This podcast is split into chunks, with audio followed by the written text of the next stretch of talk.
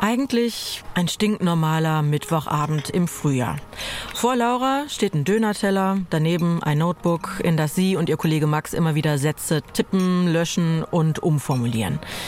Am Ende gibt's dann einen Brief, den sie an Medien schicken.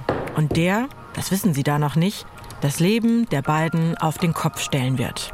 Ja, das wurde dann immer größer. Und ich glaube, drei Wochen nach dem Brief waren wir schon im Bundeskanzleramt bei dem Carsten Schneider hier, bei dem Ostbeauftragten der Bundesrepublik. Der hat uns eingeladen. Da war wirklich dann so ein, so ein Büro unter Scholz. Staßen wir da mit dem und haben dann den Blick da auf den Bundestag gehabt und so. Boah, krass, wo sind wir hier, Max? Ne? Das war wirklich wie im Traum. Aber nur wenig später wird daraus ein Albtraum. Willkommen im Schmetterlingseffekt, dem Deutschlandfunk-Podcast über unsere Gegenwart.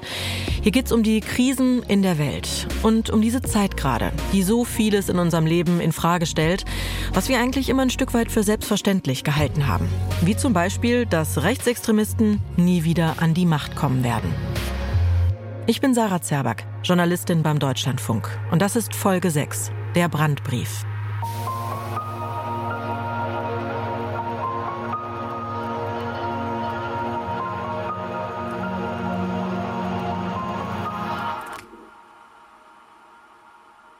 Laura hätte sich nie vorstellen können, dass ein einziger Brief, ein paar schnell getippte Zeilen ihr Leben so komplett verändern werden.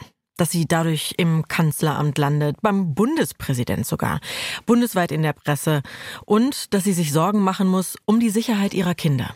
Nichts davon hat sie kommen sehen, als sie zurück in die Heimat zieht, in die Niederlausitz, für einen Job.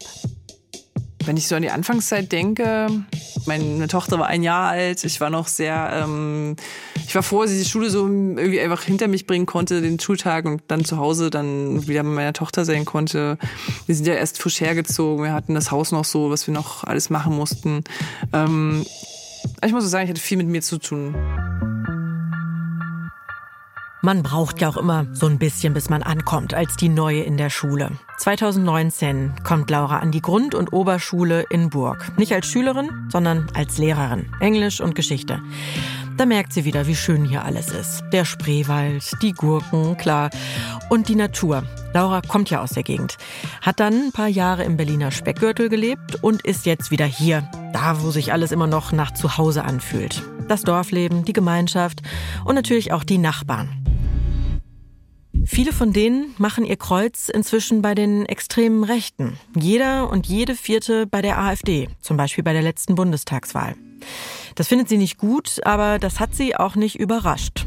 Sie kennt die Rechten, die so aussehen wie Rechte, und sie kennt auch die, die nicht so aussehen. Alles wie immer, denkt Laura. Ich überlege gerade, nee, man, man merkt es den Leuten jetzt nicht per se an ach, keine Ahnung, dann siehst du bei Facebook vielleicht, dass der eine irgendwie die Seite geliked hat von dem AfD-Fritzen aus Cottbus oder ja, das kommt höchstens im Gespräch mal irgendwann raus. Und es ist auch nicht so, dass da nur über Politik gesprochen wird. Meistens geht es um ganz banale Themen. Kinder, ja, die Kita, die Schule oder wer hat ein Haus gebaut. Also wirklich so, Politik ist eigentlich nicht das, worüber die Leute hier so krass miteinander ins Gespräch kommen. Wenn man wissen will, wo Laura politisch steht, da braucht man sich eigentlich bloß mal ihre Klotür angucken. Die ist komplett zugepflastert mit Stickern, auf denen linke Parolen stehen wie Nationalismus ist keine Alternative oder Defend Diversity.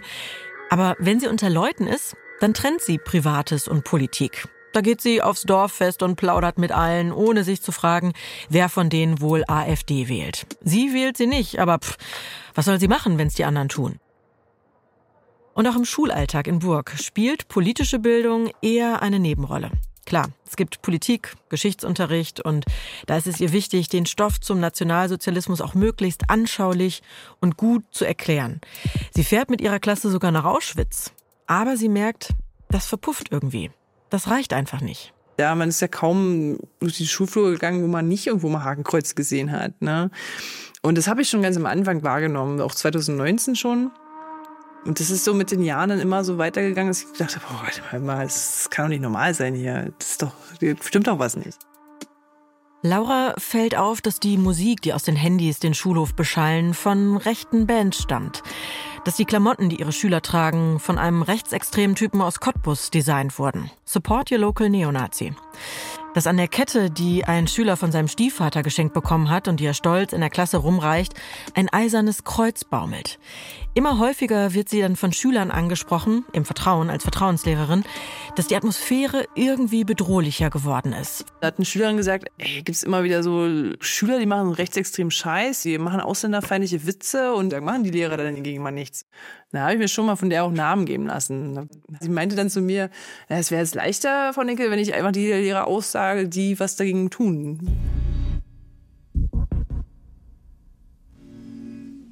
Laura wird sich später nur an eine einzige Situation in vier Jahren an der Schule erinnern, in der die Schulleitung durchgegriffen hat.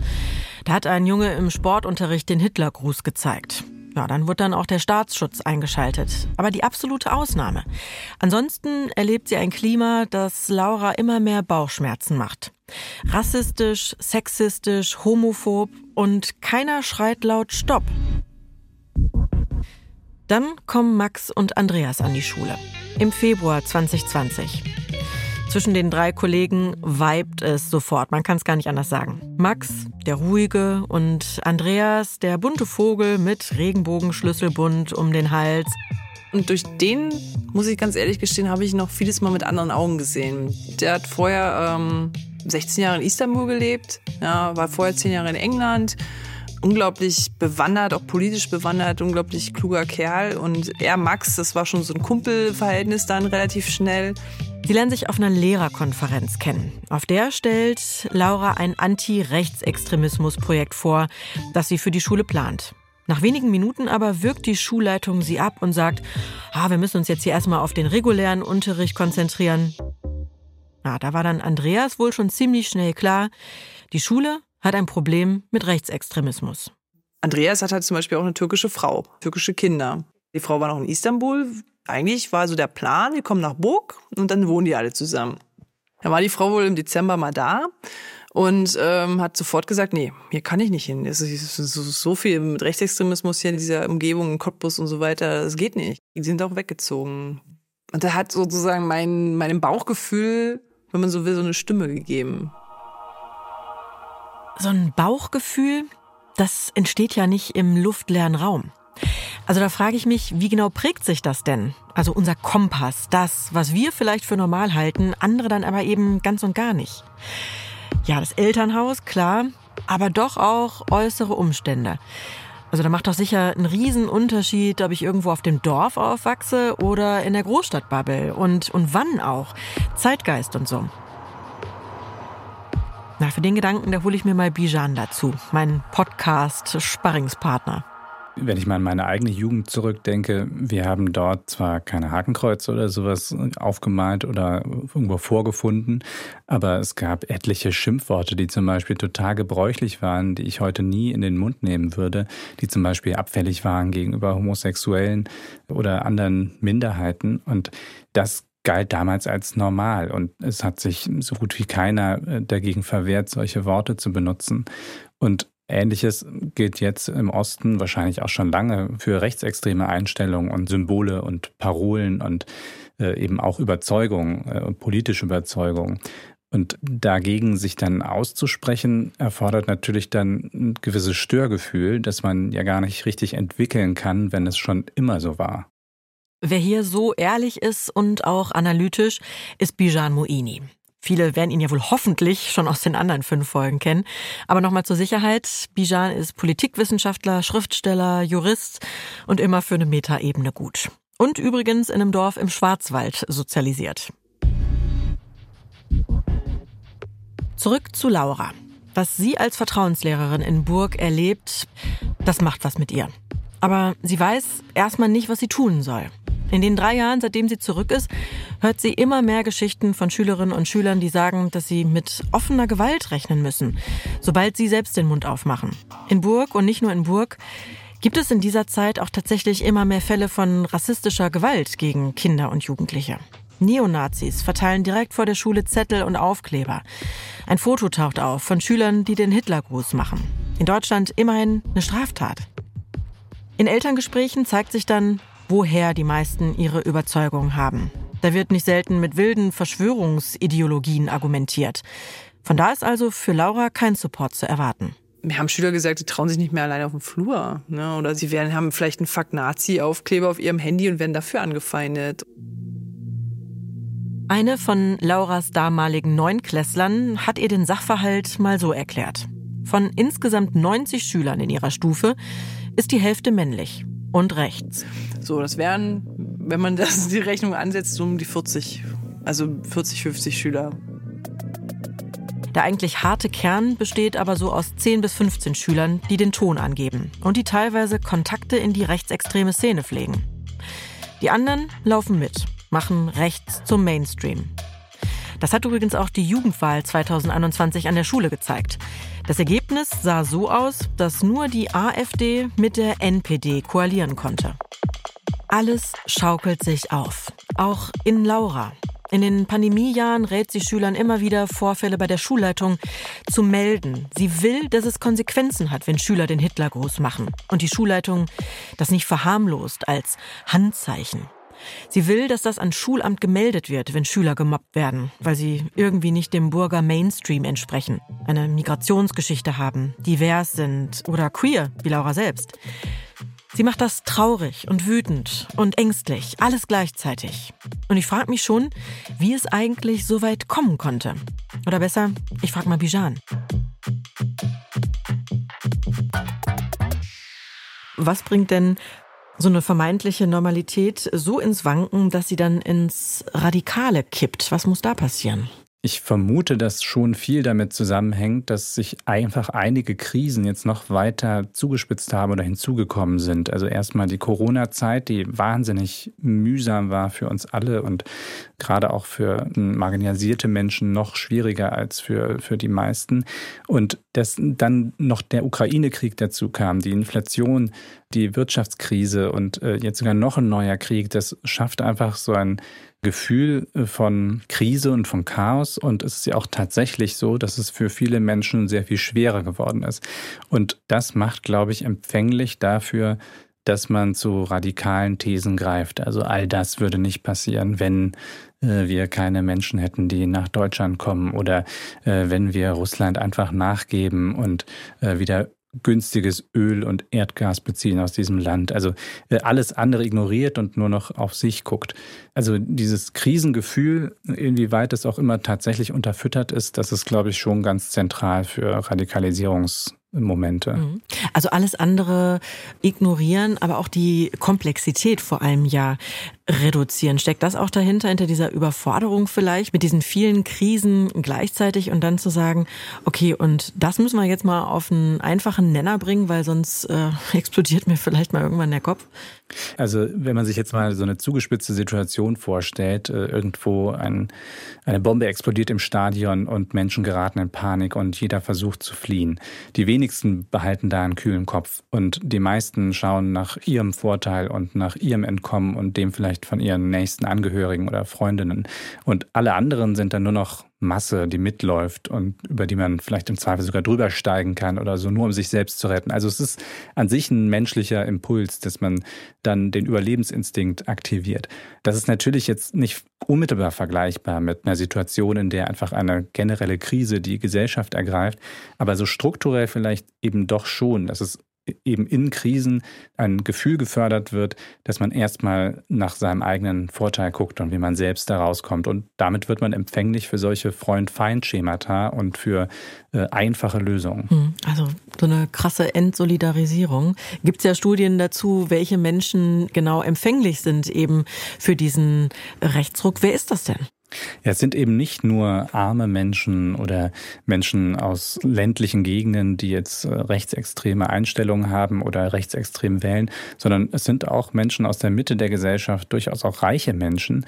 Entscheidend ist dann vielleicht auch eher, wer wirklich was zu verlieren hat. Es geht gar nicht so sehr darum, ob man mit einer bestimmten Politik etwas gewinnen kann, sondern eher, ob man Sorge hat, etwas zu verlieren, wenn man zum Beispiel nicht rechtsextrem wählt. Da gibt es auch Studien zu, die zeigen, dass Verlust äh, Menschen höher bewerten als potenziellen Gewinn. Also wenn man 50 Euro verliert, dann ist das gefühlsmäßig das Pendant zu 100 Euro Gewinn. Und das ist dann wahrscheinlich auch entscheidender für solche Wahlentscheidungen, ob man äh, vielleicht in der Tendenz eher egoistisch und auf sich konzentriert äh, denkt oder altruistisch.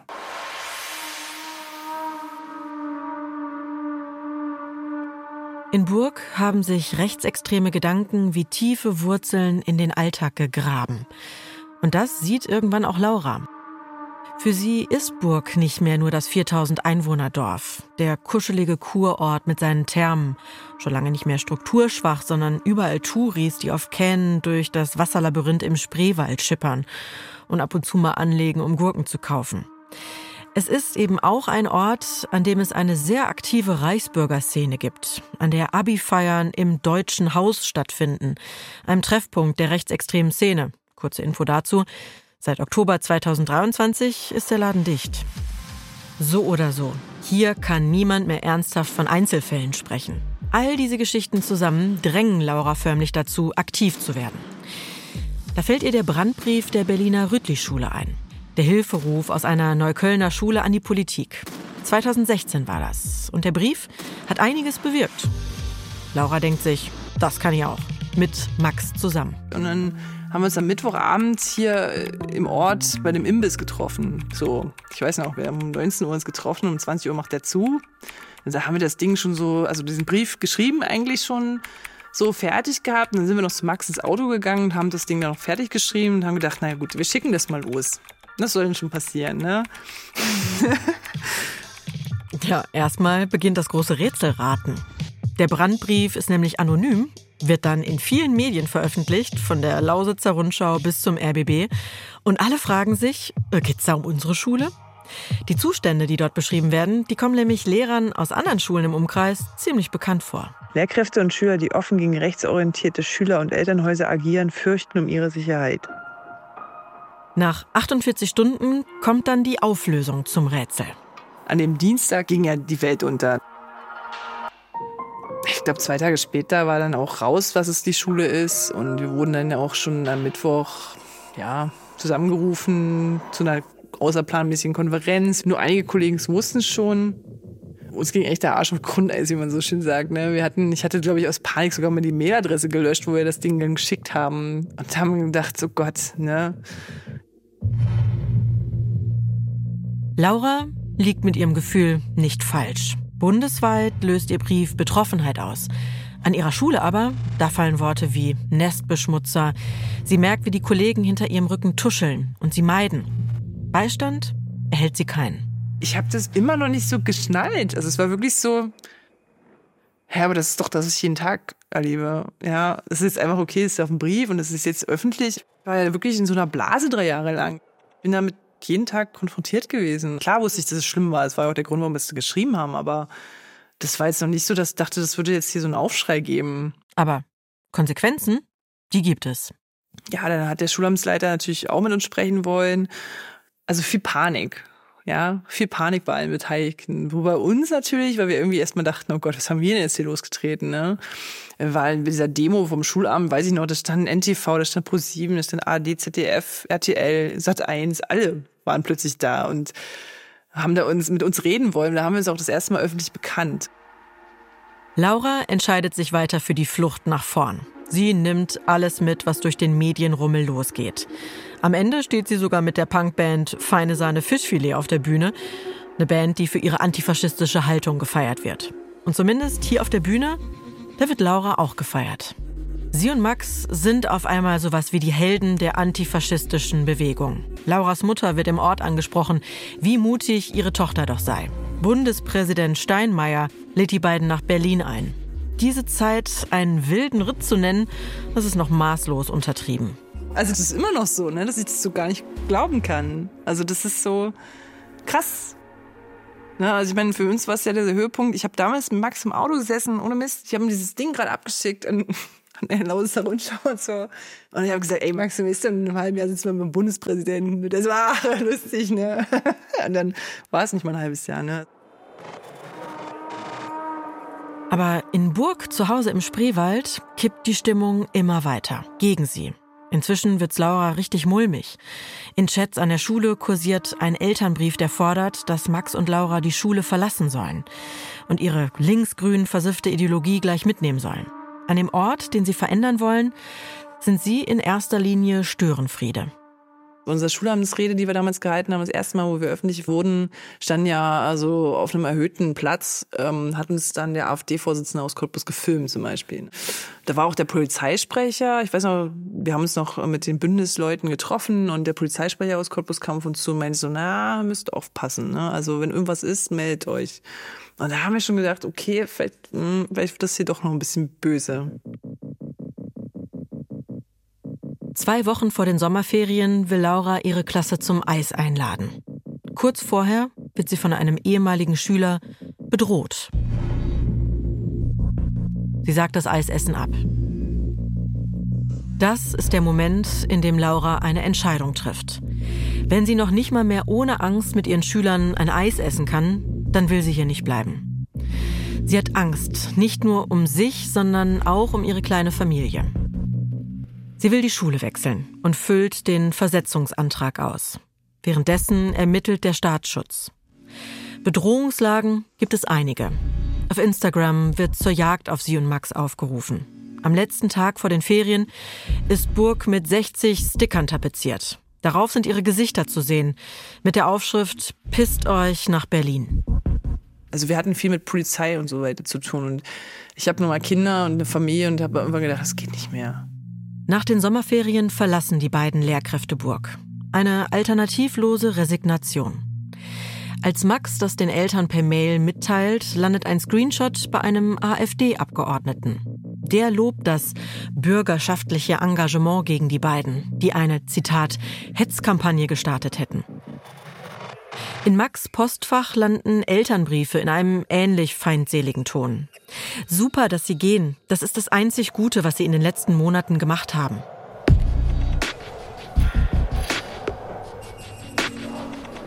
Die Geschichte könnte hier zu Ende sein. Kapitulation. Die zwei Lehrer verlassen Burg, suchen sich eine neue Schule, wo es besser läuft, Ende aus. Aber die Geschichte ist hier nicht zu Ende.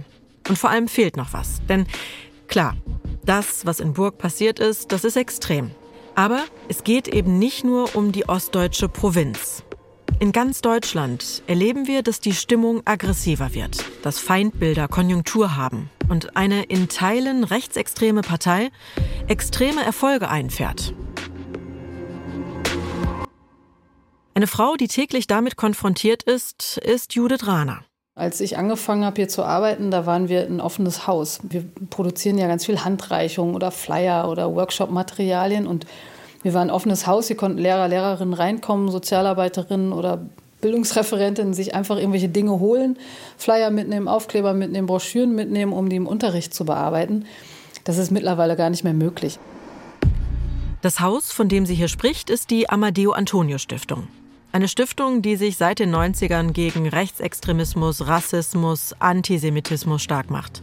Benannt nach einem der ersten Todesopfer rechter Gewalt seit der Wende. Brutal ermordet im brandenburgischen Eberswalde.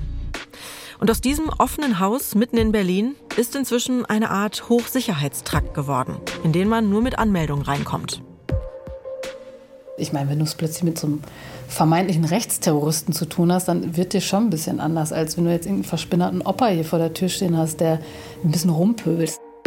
Und der vermeintliche Rechtsterrorist hat nicht gepöbelt, sondern er stand 2016 plötzlich in der Tiefgarage.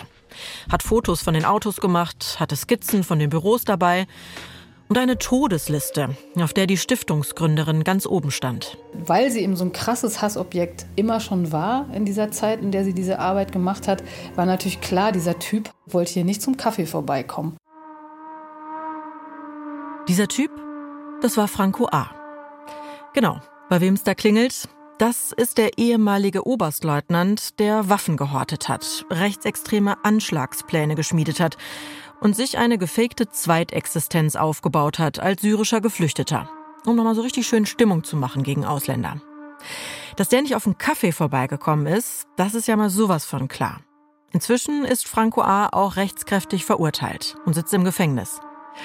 Das ist natürlich ein Extremfall gewesen. Aber Drohungen gegen die Mitarbeitenden gibt es immer noch. Ich meine, die Leute wollen irgendwie Gesundheitsminister entführen, die wollen Staatsstreich machen, die wollen in den Bundestag einmarschieren mit Waffengewalt. Da hat sich wirklich was verändert, auch bei Menschen. Und das passiert natürlich im Kleinen, in den Kommunen, bei den Bürgermeistern und so natürlich auch. Das, was sich im Großen äh, abspielt und wovon wir überhaupt mitbekommen. Große Dinge, die sich im Kleinen anbahnen. Zum Beispiel eben dieser Mob, der 2020 den Bundestag stürmen wollte. Mitten in Peak Corona. Das waren ja nicht nur Neonazis. Mit dabei waren Leute aus der Mitte der Gesellschaft. Der Aufruf kam von einer Heilpraktikerin aus der Eifel. Wo kommt diese Wut nur her? Dieses riesige Misstrauen gegenüber den etablierten Parteien und ihrer Politik.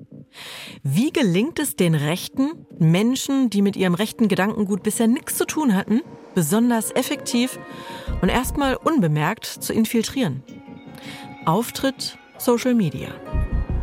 Hashtag wacht auf, Hashtag Great Reset oder Hashtag schützt unsere Kinder.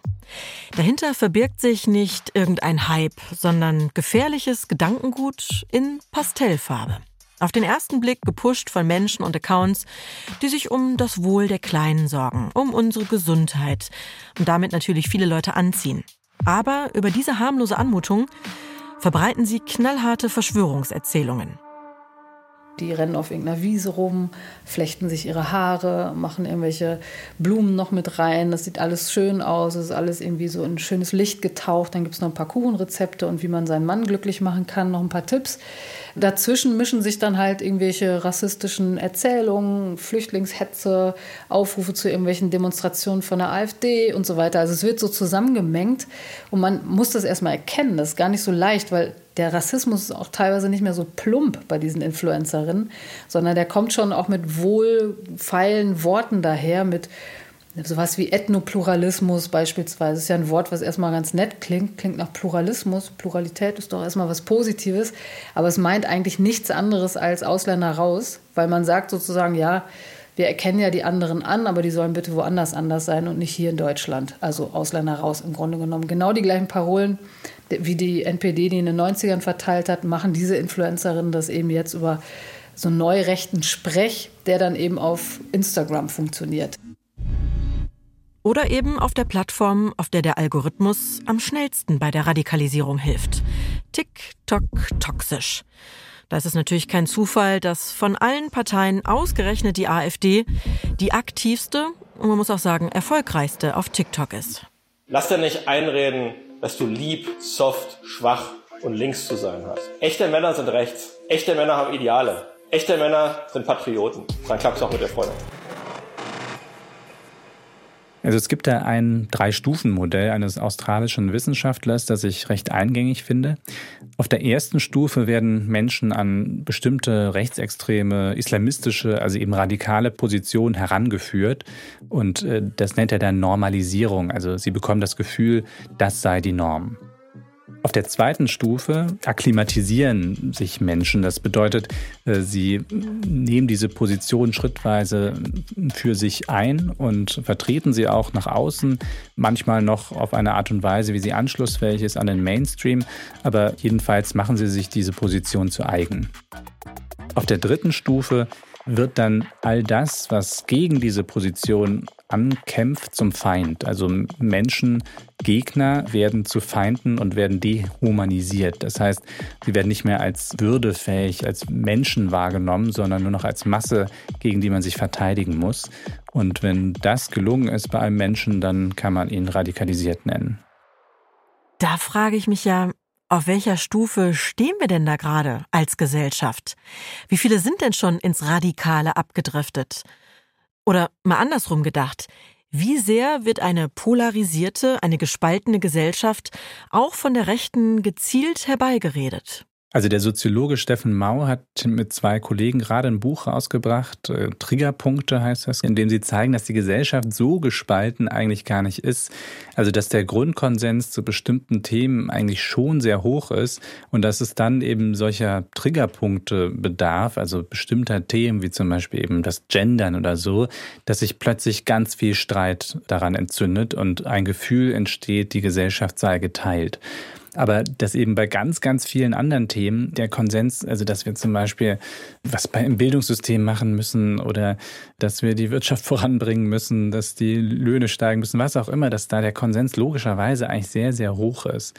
Und das ist einerseits ja relativ beruhigend und auf der anderen Seite zeigt es eben, wie anfällig unser Diskurs ist für Manipulation, also gerade durch eine Partei wie die AfD, die diese Triggerpunkte gezielt bedient. Ich finde auch da wieder die Migrationsdebatte exemplarisch. Ich habe da neulich mal eine Umfrage gesehen, das war nicht äh, zu Deutschland, ich glaube es war zum Vereinigten Königreich, wie stark Menschen Migration als Problem für die Gesellschaft empfinden und für sich persönlich. Und für die Gesellschaft haben es sehr viele Menschen als Problem empfunden und für sich persönlich nur ein Bruchteil dessen. Dieses Thema wird einfach gezielt eingesetzt dazu, um Menschen auseinanderzutreiben, obwohl sie davon persönlich gar nicht so betroffen sind. Apropos persönlich, du bist Deutscher, du bist hier geboren, aber du und deine Familie, ihr habt eben eine Migrationsgeschichte. Deine Eltern kommen aus dem Iran. Wie nimmst du denn diese ganze Debatte und diese Verhärtung und dieses Fokussieren auch auf Migration als Thema, wie nimmst du das wahr? Also ich bin einerseits äh, wahnsinnig privilegiert, weil ich hier geboren bin, aufgewachsen bin, von Geburt an auch die deutsche Staatsbürgerschaft hatte. Ich bin gebildet, ich habe einen Job und so weiter und so fort. Und trotzdem fühle ich mich sogar persönlich davon betroffen, äh, wenn jetzt zum Beispiel aus Reihen der FDP gefordert wird, dass man das Versammlungsrecht beschränken müsse auf Deutsche beispielsweise.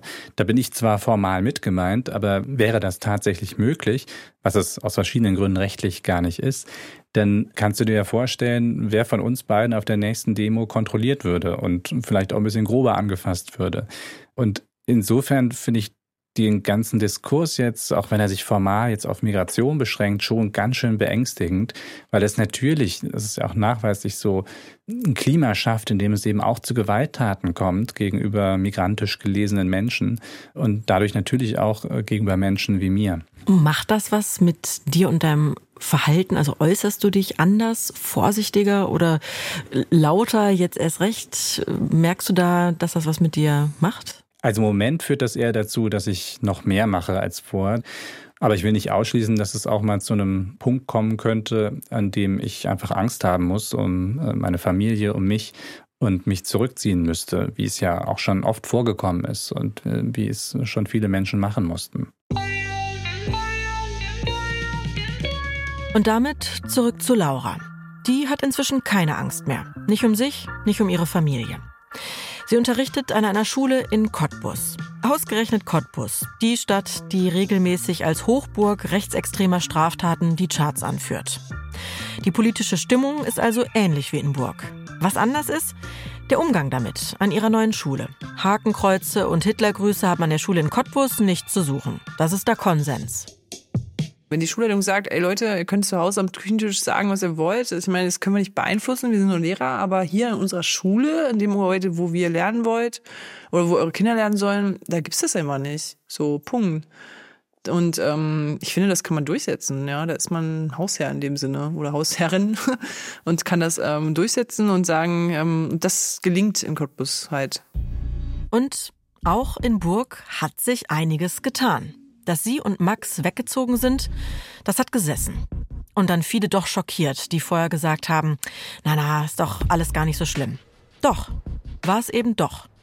Und der Wirbel, die Aufmerksamkeit, die vielen ReporterInnen mit Mikrofonen haben dafür gesorgt, dass auch Schule, Polizei und Politik reagiert haben. Es gibt zum Beispiel eine neue Schulleitung. Die alte hat sich freiwillig versetzen lassen. Der Staatsschutz ermittelt. Der Bildungsminister von der SPD hat erst von Einzelfällen gesprochen, sich Zeit gelassen und ist dann doch aktiv geworden. Auch der Landtag hat sich mit dem Thema beschäftigt. Ein Aussteigerprogramm gestartet. Man hat ja jetzt eigentlich, also haben wir, Max und ich, finde ich, dem Ort und auch der Schule einen Gefallen getan. Ja? Also da ist jetzt so viel Potenzial, wirklich jetzt was zu ändern. Alles nur wegen diesem kurzen Brief von Laura und Max. Der hat also ordentlichen Wirbel verursacht. Ich will jetzt ja gar nicht von Tornado sprechen, aber ihr wisst wahrscheinlich schon, worauf ich hinaus will. Wer weiß, vielleicht kommt Laura also sogar irgendwann zurück. Schon allein, damit die Rechten nicht gewonnen haben. Es wäre schön. Also ich würde auch, ich würde noch nicht mal ausschließen, da irgendwann wieder hinzugehen tatsächlich und irgendwie weiterzumachen. Weil natürlich war es ja nicht nur alles schlecht, ne? So. Und jetzt ist der Moment gekommen, in dem wir uns entscheiden müssen. Schauen wir wie Laura nach vorne oder geht uns allen hier so langsam mit den ganzen Krisen, über die wir hier schon gesprochen haben, die Puste aus? Hören wir erstmal Bijan Moini dazu, mein Partner in Crime hier. Wir haben ja in diesem Podcast wahnsinnige Herausforderungen unserer Zeit geschildert über die Klimakatastrophe, Migration, Wassermangel, äh, künstliche Intelligenz, große Kriege und so weiter. Und was, glaube ich, immer deutlich wurde, ist, wie komplex das eigentlich alles ist und dass es für so gut wie nichts einfache Lösungen gibt und man alles von verschiedenen Seiten betrachten muss, dass es Menschen auf verschiedenen Ebenen berührt und dass Lösungen auch nicht auf der Hand liegen. Und gerade Rechtsextreme oder überhaupt radikale Menschen bieten immer sehr, sehr einfache Lösungen, auch für diese komplexen Probleme. Schuld sind dann alle Ungläubigen oder eben alle linksgrün Versifften oder alle AusländerInnen. Und es wird suggeriert, wenn, wenn doch nur diese Menschen weg wären, dann würde alles besser. Und es liegt ja auf der Hand, dass das nicht so ist, dass das nicht so sein kann. Und ich glaube, wir müssen viel mehr darüber sprechen, was denn wirklich wäre, wenn sich rechtsextreme Parteien und auch ihre Position durchsetzen bei uns im Diskurs. Also wenn sie wirklich Politik werden und wenn Parteien wie die AfD wirklich an die Macht kämen, dann würden nämlich Dinge, wie sie Laura erlebt hat an der Schule, zur Regel. Dann könnte sie nicht mehr einfach nur in die Stadt wechseln, sondern es würde vielleicht in der ganzen Bundesrepublik eng für Menschen wie sie und eben auch nicht nur für Migrantinnen, für Ausländerinnen, sondern auch für alle Menschen, die anders denken. Das klingt ganz schön nach Fazit. Ja, weil es tatsächlich auch eins ist. Das waren Bijans letzte Worte. Also zumindest in diesem Podcast, zumindest bis zum Ende dieser Staffel. Und da jetzt mit so einem Düster-Szenario aufzuhören, das ist ja so gar nicht unsere Art. Weil natürlich, es gibt Momente, da möchte auch ich am liebsten die Nachrichten-Apps vom Handy löschen, das Radio aus dem Fenster schmeißen, einfach weil mir der Kopf schwirrt vor lauter Polikrise. Und wisst ihr, warum ich das dann nicht mache? Wegen so Menschen wie Laura. Die werden einfach zu ihrem eigenen Vorbild. Die reißen Brücken nicht ein, sondern setzen sich dafür ein, dass sich die Dinge doch noch verändern. Das macht mir dann direkt wieder Mut. Einfach weil es zeigt, dass es eben doch nicht egal ist, wie wir handeln. Dass wir echt was bewegen können. Und wenn es erstmal nur im engsten Kreis ist. Oder wir da ganz einfach bei uns selbst anfangen. Und wer weiß, Vielleicht kann das ja dann der Anfang von etwas ganz Großem sein. Schmetterlingseffekt. Ein Deutschlandfunk-Podcast. Ich bin Sarah Zerback und sag Danke fürs Zuhören. Redaktion Jana Wuttke und Sarah Zerback. Interviews und Recherche Aglaya Dahne. Caroline Schmidt hat beim Storytelling unterstützt. Konzept Käthe Bergmann, Jana Wuttke, Sarah Zerback. Produktion Kugel und Niere. Dramaturgische Beratung Elisabeth Fee. Regie und Sounddesign Hammer und Amboss. Musik Next of Din.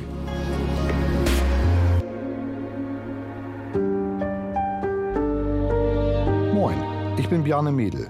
Und wenn ihr Deiche und Katastrophen mögt, dann hört doch mal in den neuen Sörensen rein. Wie war das? Angststörung? Ich bin da wieder als Kriminalhauptkommissar in Kartenbüll unterwegs. Kartenbüll ist, äh, ja, da gibt's entspannte Volksfeste. Shanties. Was singen die denn hier Shanties? Nette Kollegen. Ich sammle also Kotze ein und Sie gehen ermitteln? Und der Papa war auch wieder mit dabei. Ich hab ja Krebs. Gute Besserung. Danke. Also, Sörensen sieht Land von Sven Stricker. Das ist nicht erotisch. Heute mal reinhören um 22.03 Uhr. Nee. Oder sonst im Podcast Krimi-Hörspiel. Lass mal schön nach vorne gucken jetzt. Hinter uns ist egal.